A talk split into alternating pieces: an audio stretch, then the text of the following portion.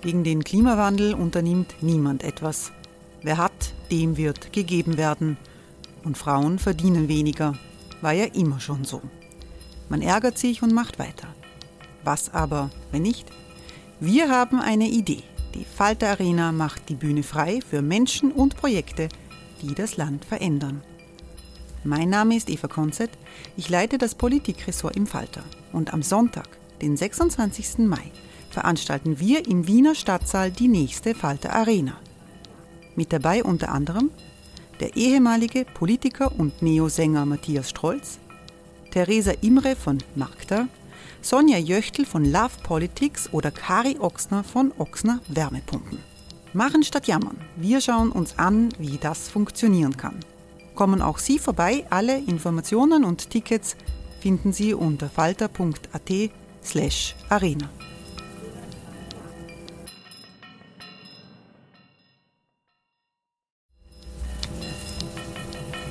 slash arena. Falter-Podcasts werden durch Werbung unterstützt. Das hilft bei der Finanzierung unseres journalistischen Angebots.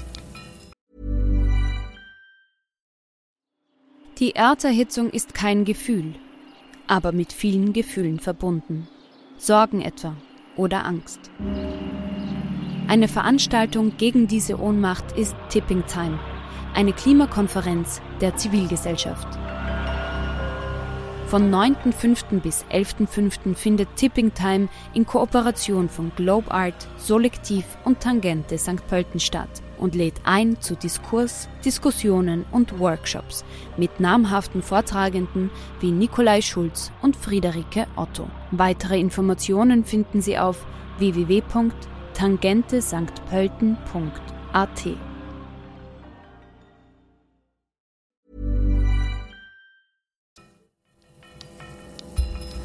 Falter Radio, der Podcast mit Raimund Löw.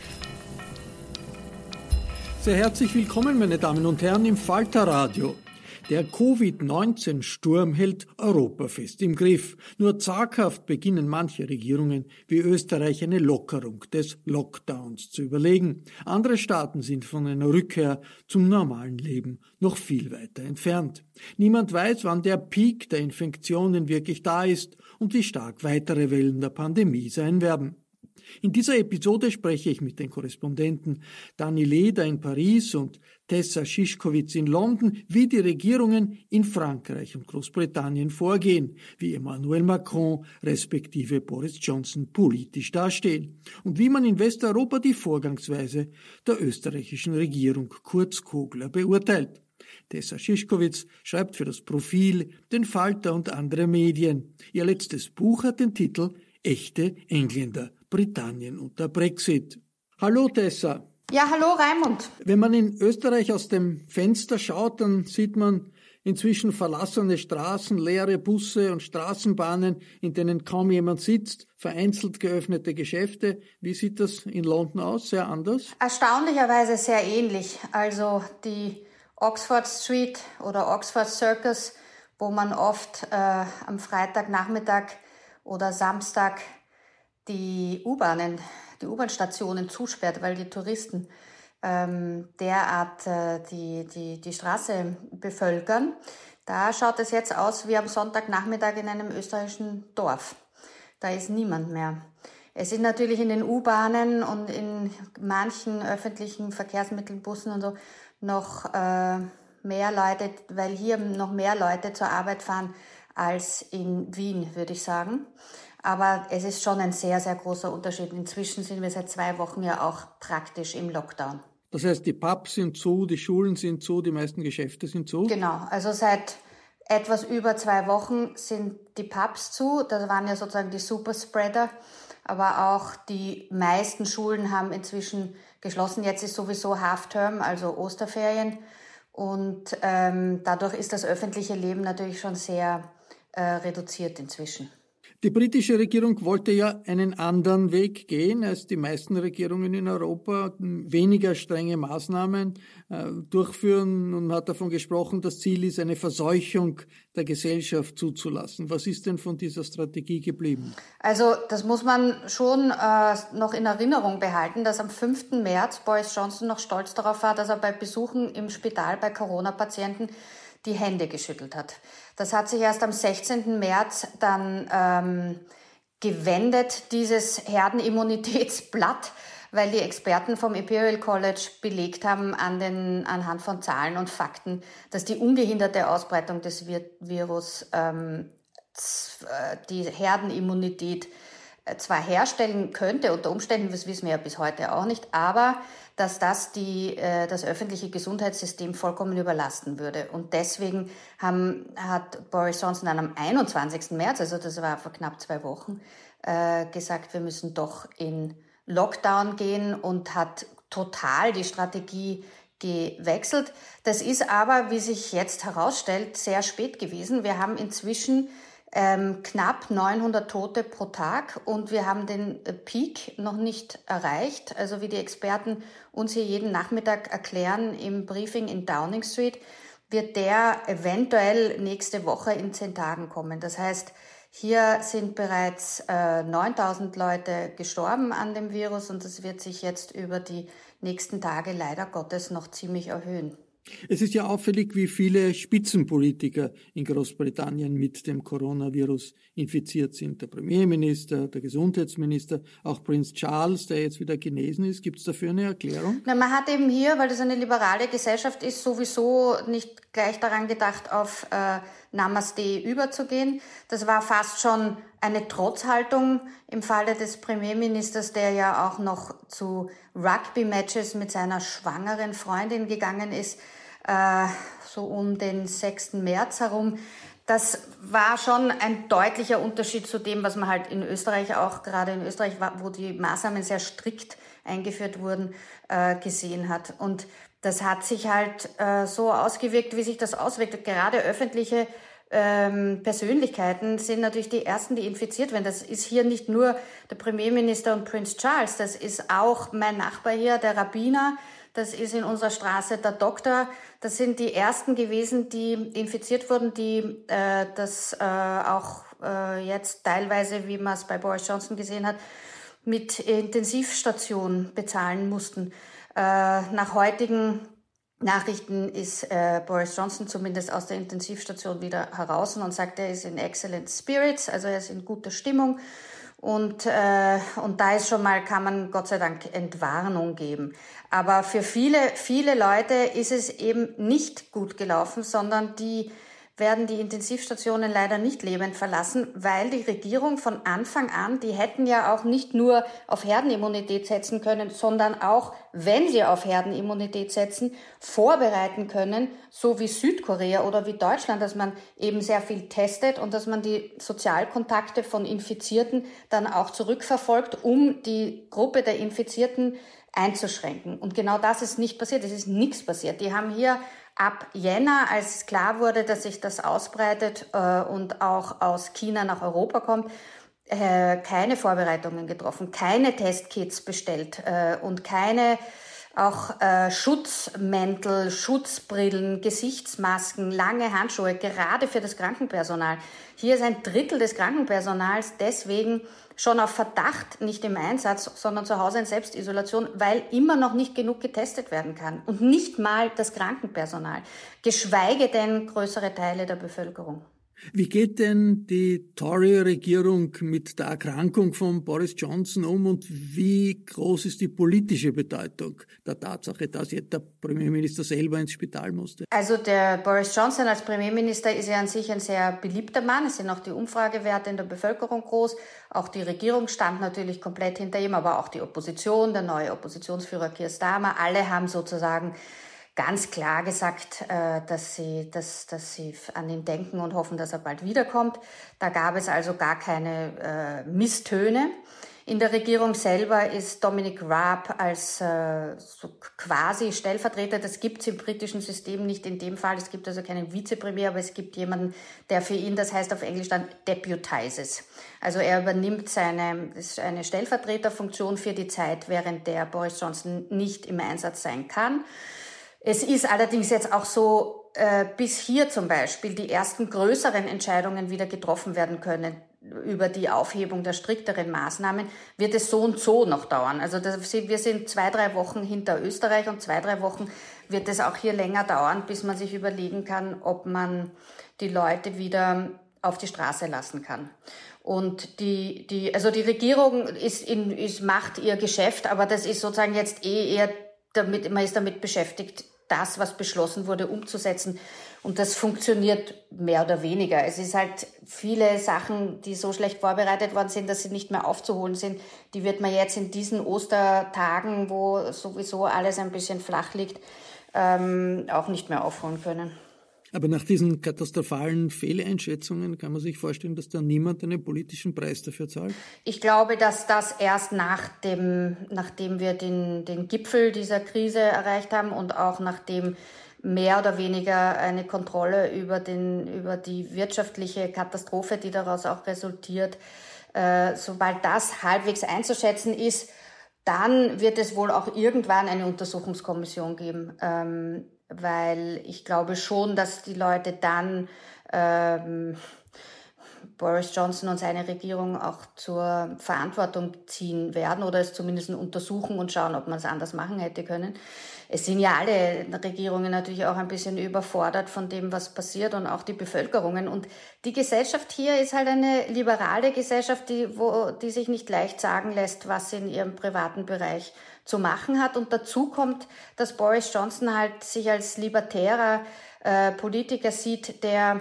also fast schon ein anarchistisches Element äh, von äh, keine Einmischung durch den Staat für, für gut hält.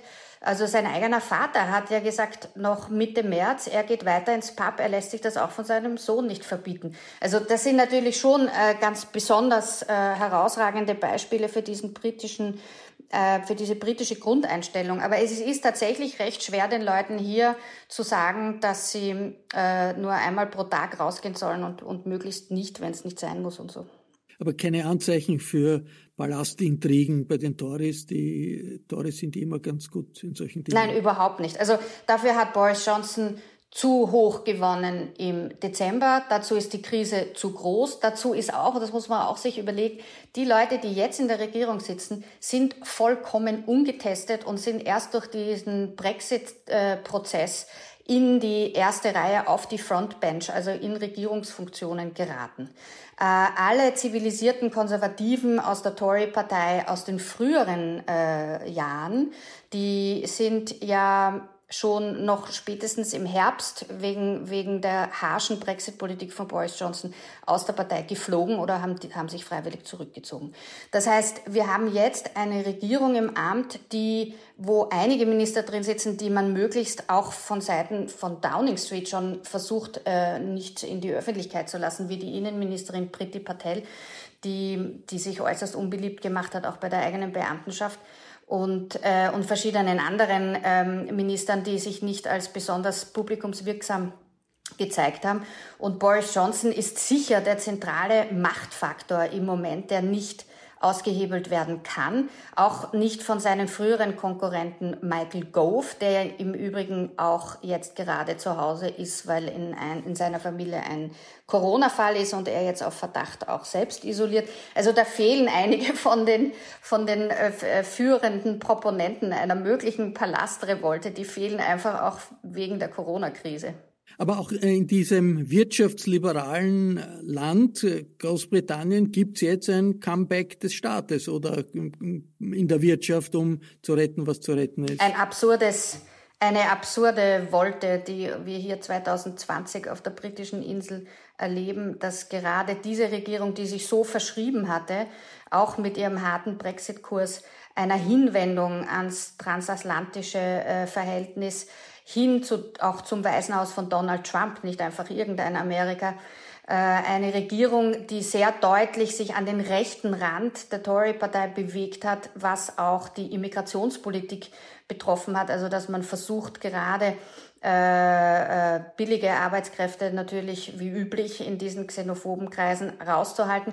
All das äh, zeigt sich jetzt, dass das nicht zu halten ist, dass in dieser Krise, die ganz besonders schwer die Wirtschaft betrifft, äh, der Staat eine ganz große Rolle spielen muss. Und so wird jetzt Boris Johnson praktisch zu einem politischen Erbe von Jeremy Corbyn ausgerechnet der jetzt ganz große staatliche Interventionen in die Wirtschaft, aber auch eben Nationalisierungen vorbereitet oder gerade durchführt, weil die Zuglinien, die ja hier privat, in privater Hand waren, äh, eindeutig staatliche Zuschüsse äh, brauchen, um überhaupt noch die Leute transportieren zu können, auch in dem reduzierten Ausmaß, in dem das derzeit äh, nur möglich ist. Äh, das äh, wird auf äh, sich natürlich auch noch, so wie in Österreich oder sonst irgendwo auf der Welt zurzeit, sich sehr stark auswirken auf den Bereich der Angestellten, aber auch der Selbstständigen. Und gerade in Großbritannien, die Gesellschaft ist sehr viel kapitalistischer, als man sich das in Österreich vorstellen kann. Da gibt es Millionen von Leuten, die in sehr, sehr prekären Umständen ähm, arbeiten, von natürlich den Uber-Fahrern bis aber auch zur kreativen Industrie, in der zwei Millionen Leute hier beschäftigt sind. Und die, von den Theatern bis zu den Taxifahrern sind jetzt natürlich alle äh, bis auf weiteres ähm, außer Gefecht gesetzt äh, und, und verdienen nichts.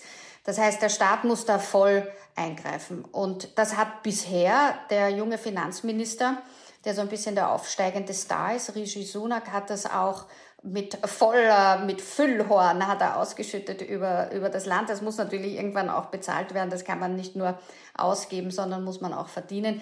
Aber im Moment ist, ist ganz klar, dass die Regierung die Funktion übernimmt, die auch vom, von der Bevölkerung erwartet wird. Und deswegen sind die Zustimmungsraten auch nicht katastrophal, sondern eher gut. Also eine spektakuläre wollte der Tory-Regierung, die aber doch auch zeigt, dass die äh, Boris Johnson-Leute pragmatisch sind und auf veränderte Situationen mit einer Veränderung ihrer Linie reagieren. Wie wird denn die Vorgangsweise der österreichischen Regierung in Großbritannien wahrgenommen? Also das, das tragische Schicksal kleiner Staaten ist, dass sie sehr wenig wahrgenommen werden. Das Beispiel, das hier immer hochgehalten wird, ist Deutschland, weil die Briten überhaupt sich natürlich gerne an den großen Deutschen orientieren und in dem Fall immer gesagt wird, warum haben die Deutschen so wenig Todesfälle? Weil sie so früh zu testen begonnen haben. Äh, das ist den Briten auch ideologisch näher noch die Idee, dass man durch Testen keine strikten Maßnahmen und Isolierungen äh, verhängen muss, als das österreichische Beispiel, wo man eben äh, zwar auch getestet hat, aber vor allen Dingen auf sehr schnell auf Isolierung gesetzt hat. Das Einzige, und das, das, äh, das tut mir fast ein bisschen leid, weil ja die österreichische Regierung sich so eigentlich hervorgetan hat durch, durch vernünftiges frühes Eingreifen und klare Vorgaben, äh, dass hier natürlich das Beispiel Österreich hauptsächlich für Ischgl berühmt ist und als, äh, als Superspreader im Après-Ski äh, Bereich in Ischgl bekannt geworden ist. Und das äh, ist dann die Frage, ob nächstes Jahr, wenn der Tourismus, der Skitourismus wieder in Schwung gekommen ist, ob die Leute wieder nach Ischgl fahren. Ich würde mal sagen, ja, wahrscheinlich schon. Es wird die Briten nicht davon abhalten, wieder nach Österreich Skifahren zu gehen. Aber es ist leider so, dass Österreich nicht für die eher guten Maßnahmen hier bekannt geworden ist, sondern eher für die, wo es nicht geklappt hat, wie bei den Skiresorts. Danke, Tessa Schischkowitz. Bitte gerne. Bleibt gesund in Wien. Burroughs Furniture is built for the way you live. From ensuring easy assembly and disassembly to honoring highly requested new colors for their award-winning seating, they always have their customers in mind. Their modular seating is made out of durable materials to last and grow with you. And with Burrow, you always get fast, free shipping. Get up to 60% off during Burrow's Memorial Day sale at burrow.com slash ACAST. That's burrow.com slash ACAST. burrow.com slash ACAST. In Paris bin ich jetzt mit Danny Leder verbunden. Hallo. Ja, grüß dich. Danny Leder schreibt für den Kurier und für viele andere Medien. Im Fernsehen in Frankreich erklärt er immer wieder Österreich, das erklärt er den Franzosen, den Österreichern hilft er, Frankreich zu verstehen. Dani, Frankreich ist ein Land mit einer besonders ausgeprägten politischen Kultur, mit einer großen Tradition der sozialen Proteste, einem Präsidenten, Emmanuel Macron, der gerne große Visionen vorlegt, unterscheidet sich die französische Reaktion auf diese Pandemie durch diese andere politische Kultur von der Reaktion anderer Staaten gewissermaßen äh, der Unterschied liegt weniger in der, in der politischen Herangehensweise, sondern einfach in dem strukturellen äh, Versagen, den strukturellen Schwächen, die jetzt also zum Vorschein kommen. Also die große Diskrepanz, die eigentlich vorhanden ist zwischen dem Anspruch äh, äh, an den Staat, den Anspruch an das französische Gesundheitswesen und äh, seinen realen Schwächen. Äh, wenn man das genauer ausführen will, muss man darauf zurückkommen, dass äh, Frankreich äh, also sehr stolz ist auf sein Gesundheitssystem und es hat auch einigen Grund dafür. Es ist sicher eines der weltweit großzügigsten Systeme, der egalitärsten. Was das hat ist, das jetzt für Auswirkungen? Ja, das ist das Positive an dem System, aber es wurde gleichzeitig in den letzten zehn, vielleicht auch 20 Jahren materiell ausgehungert. Ich spreche jetzt von dem öffentlichen äh, Gesundheitssystem. Und das hat dazu geführt, dass dieser, dieser theoretische, gesetzliche und auch ideologische Anspruch an das System nicht eingehalten, nicht, äh, dem konnte nicht entsprochen werden. Ja? Äh, und äh, seit, seit, den, seit einigen Jahren äh, protestieren die äh, französischen Krankenhausbediensteten bis hin zu den Spitzenärzten, die Krankenpfleger, die Krankenschwestern, noch heftiger als, als jemals zuvor, weil sie sich also darüber beschweren, dass ihr öffentliches Gesundheitssystem ausgehungert wird. Und nun in dieser, in dieser Krise während der Epidemie hat sich das gezeigt, in welchem Ausmaß dieses System äh, im Stich gelassen worden ist, äh, wie über für wenig äh, Material es verfügt. Also wir hatten, äh, was die Beatm Beatmungsapparaturen betrifft, äh, zu Beginn der Krise in Frankreich nicht einmal ein Viertel so viel wie in Deutschland damals zur Verfügung standen. Also Intensivbetten mit äh, entsprechenden Beatmungsgeräten. Und in diversen anderen Bereichen, also was die äh, Versorgung mit Medikamenten betrifft, was die Versorgung mit Schutzmaterial für die, äh, für die Pfleger, für die Ärzte betrifft, ist Frankreich krass unterversorgt. Noch äh, vor etwa zehn Jahren ja, hatte Frankreich äh, während der Vogel, Vogelgrippenkrise Krise, ja, ein Reservelager von Milliarden von Schutzmasken. Ja. Und äh, damals gab es auch eine Kommission, die vorgeschrieben hat, dass dieser äh, Schutzbestand, äh, Schutzmaskenbestand beibehalten werden muss unter äh, staatlicher, äh, zentraler staatlicher Kontrolle. Und diese, die Kommission, die dafür gesorgt hat, ist aufgelöst worden und dieser Lagebestand ist auch schrittweise abgebaut und dann völlig aufgelöst worden. Und das ist übertragen worden, also den einzelnen äh, den, einzelnen, den einzelnen Spitälern, einzelnen Unternehmen, dass sie dann jeweils äh, diesen Bestand aufrechterhalten sollen. Und das haben sie natürlich nicht in dem in ausreichendem Maß gemacht. Dann kommt auch also natürlich der enorme Transfer von äh, Produktionsstrukturen vornehmlich nach Asien dazu. Also die, das ist ja nicht nur für, für Frankreich äh, schlagend, aber hier hat es besondere Auswirkungen. Wir haben etliche Betriebe, äh, die die Medi früher Medikamente hier hergestellt haben, die früher hier äh, ganz entscheidende Apparaturen hergestellt haben, die jetzt, die jetzt fehlen.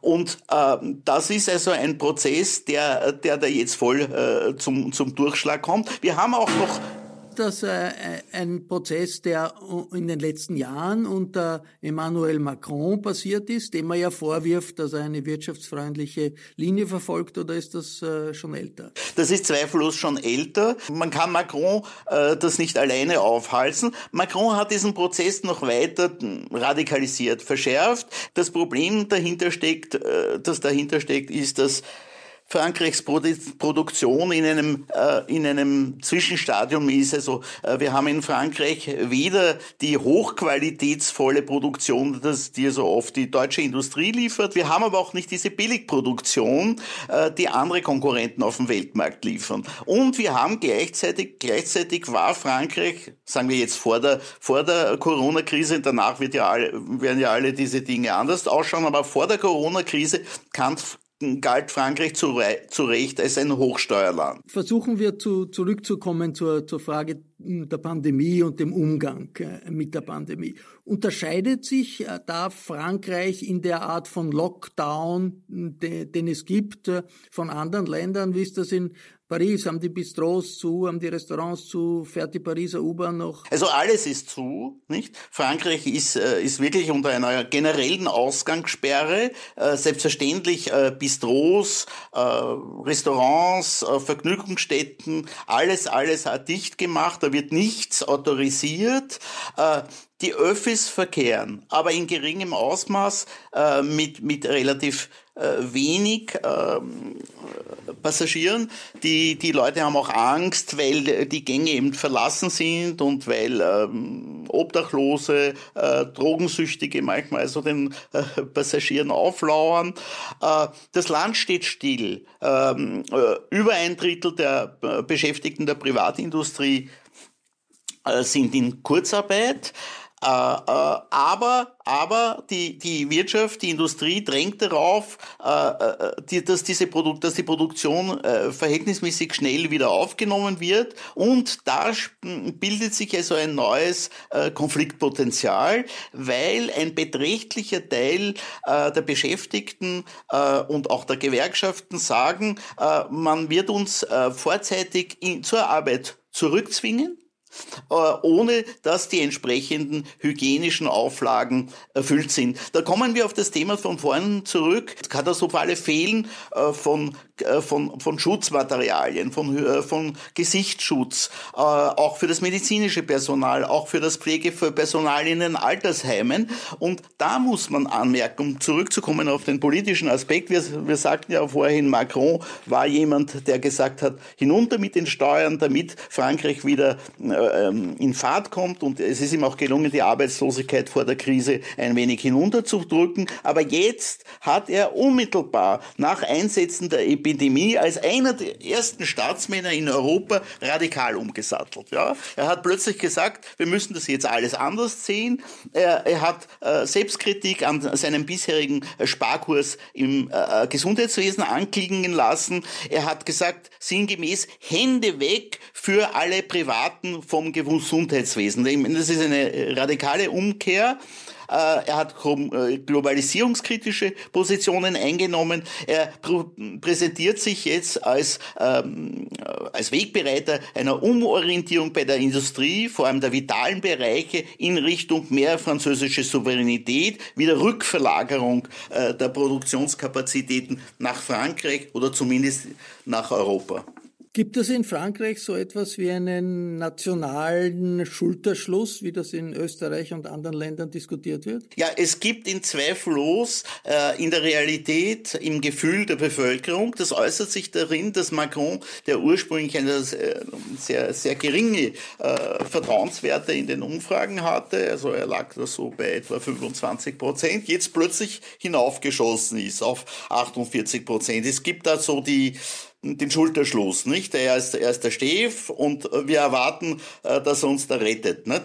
Aber gleichzeitig, ja, gleichzeitig, und da liegt wahrscheinlich der Unterschied etwa zu, zu Österreich, äh, gibt es eine, in, bei Umfragen eine erdrückende Mehrheit der Bevölkerung, äh, die dem Kurs der Regierung misstraut, ähm, äh, die, die sagt, äh, dass, äh, dass die Bevölkerung belogen worden ist, äh, äh, was die Notwendigkeit der Schutzmasken betrifft, dass es ein wirrer Kurs war äh, und äh, es gibt generell einen, einen großen Zweifel an der Kapazität der Staatsführung und überhaupt der Behörden und der, der, der gesundheitlichen Strukturen, diese Krise heil zu überstehen. Also da liegt der Unterschied etwa zur Stimmung, äh, die ich also in Österreich äh, aus der Ferne wahrnehme.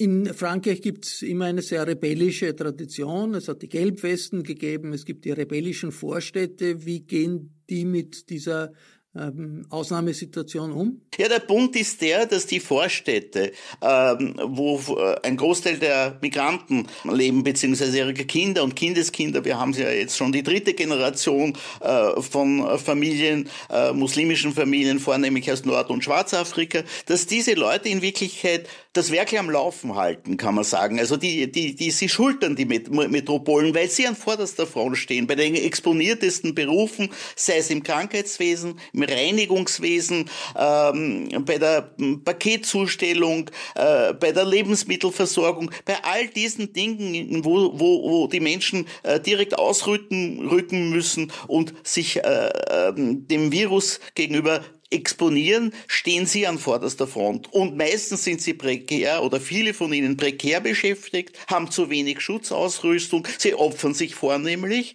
und, und, und, und unter ihnen ist also die Ansteckung- und Sterblichkeitsrate zweifellos höher als sonst. Das heißt, sie stützen Frankreich in der jetzigen Situation. Es gibt aber auch natürlich umgekehrt ähm, weiterhin in diesen Vororten einen, äh, äh einen harten Kern von Jugendlichen, auch von Leuten, die tagsüber arbeiten und die, die abends die Polizeikontrollen, äh, die, Vor die Polizeikontrollen nicht akzeptieren, die rebellieren. Es werden immer wieder in äh, Vororten, in Sozialsiedlungen äh, Polizei und Feuerwehr in Fallen gelockt und dann werden die Beamten attackiert und äh, dann äh, setzt die Polizei ihrerseits Gummigeschosse äh, ein, um sich da äh, freizuschaufeln und äh, das ist natürlich eine, eine, eine große Gefahr, wenn solche lokalen Konflikte dann ausarten könnten in einen sozialen Flächenbrand. Das ist die eine soziale Front und die andere soziale Front ist, wie ich schon sagte, äh, diese, diese, äh, dieser gewerkschaftliche äh, und soziale Widerstand von vielen Arbeitnehmern und vor allem auch Zeitarbeitern, ähm, die, die sich da geopfert fühlen. Wir haben derzeit also ganz harte Konflikte, auch vor Gericht, bei FedEx, bei Amazon, wo, wo den Betrieben und auch bei Supermarktketten, wo den Betrieben vorgeworfen wird, sie würden also ihre Arbeitnehmer opfern, indem sie sie äh, äh, arbeiten lassen, ohne die Sicherheitsbestimmungen gegenüber dem Virus zu respektieren. Und äh, da treten immer mehr Belegschaften in eine Art von, äh, von latenten Widerstand. Und das ist doch ein, ein, ein, eine, eine große Herausforderung, vor der Macron stehen wird. Wie registriert denn die Öffentlichkeit in Frankreich, was in Österreich passiert? Den Kurs von Sebastian Kurz und Werner Kogler. Frankreich scheint ja nicht einen sehr anderen Kurs zu fahren. Österreich wird immer wieder in in, den Hauptabendnachrichten der wichtigsten Fernsehsender äh, in Klammer dazu, die jetzt wieder an Bedeutung gewonnen haben. Das ist überdies ein interessantes Phänomen. Also äh, Internet und Social Medias ähm, werden jetzt, äh, werden jetzt äh, stark beansprucht, aber die, die klassischen Abendnachrichten der klassischen Fernsehsender gewinnen wieder an Bedeutung. Und in diesen Nachrichtensendern kommt immer wieder Österreich als Beispiel, kommt prominent vor. Einerseits dieser Vorstoß wo die Regierung kurz äh, vorgeschrieben hat, also das Tragen von Masken in den Supermärkten und auch diese Verteilung von Masken in den Supermärkten, das ist hier aufgefallen, da waren immer wieder eigene Feature in den Hauptabnachrichten dazu und jetzt wiederum äh, bei der Vorbereitung äh, der Beendigungs, äh, den tendenziellen äh, Beendigungsmaßnahmen gegenüber der Ausgangssperre in Österreich, da wird Österreich wieder als eine Art, eine Art Modell, als ein Vorreiter präsentiert und auch wieder in diesen Abendnachrichten immer wieder prominent erwähnt. Sie hörten die Korrespondenten Danny Leder aus Paris und Tessa Schischkowitz aus London. Ich verabschiede mich von allen, die uns auf UKW hören, im Freirad Tirol und auf Radio Agora in Kärnten. Der Blick aus dem heimischen Tellerrand heraus gehört für den Falter immer dazu. In komplizierten Zeiten ist es besonders wichtig, sich nicht abzuschotten. Daher an dieser Stelle der Hinweis, wenn Sie den unabhängigen Journalismus des Falter unterstützen wollen, dann ist ein Abonnement der beste Weg. Ein Falter-Abo kann man auch im Internet bestellen über die Adresse abo.falter.at. Ursula Winterauer hat die Signation gestaltet, Anna Goldenberg betreut die Technik. Ich verabschiede mich bis zur nächsten Folge.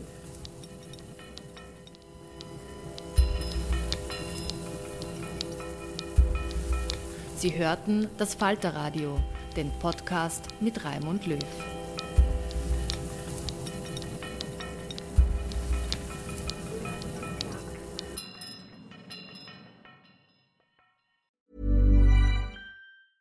Cool fact a crocodile can't stick out its tongue. Also, you can get health insurance for a month or just under a year in some states. United Healthcare short term insurance plans, underwritten by Golden Rule Insurance Company, offer flexible, budget friendly coverage for you. Learn more at uh1.com. Even when we're on a budget, we still deserve nice things. Quince is a place to scoop up stunning high end goods for 50 to 80% less than similar brands. They have buttery soft cashmere sweaters starting at $50 luxurious Italian leather bags, and so much more.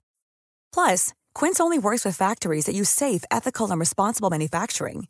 Get the high-end goods you'll love without the high price tag with Quince. Go to quince.com/style for free shipping and 365-day returns.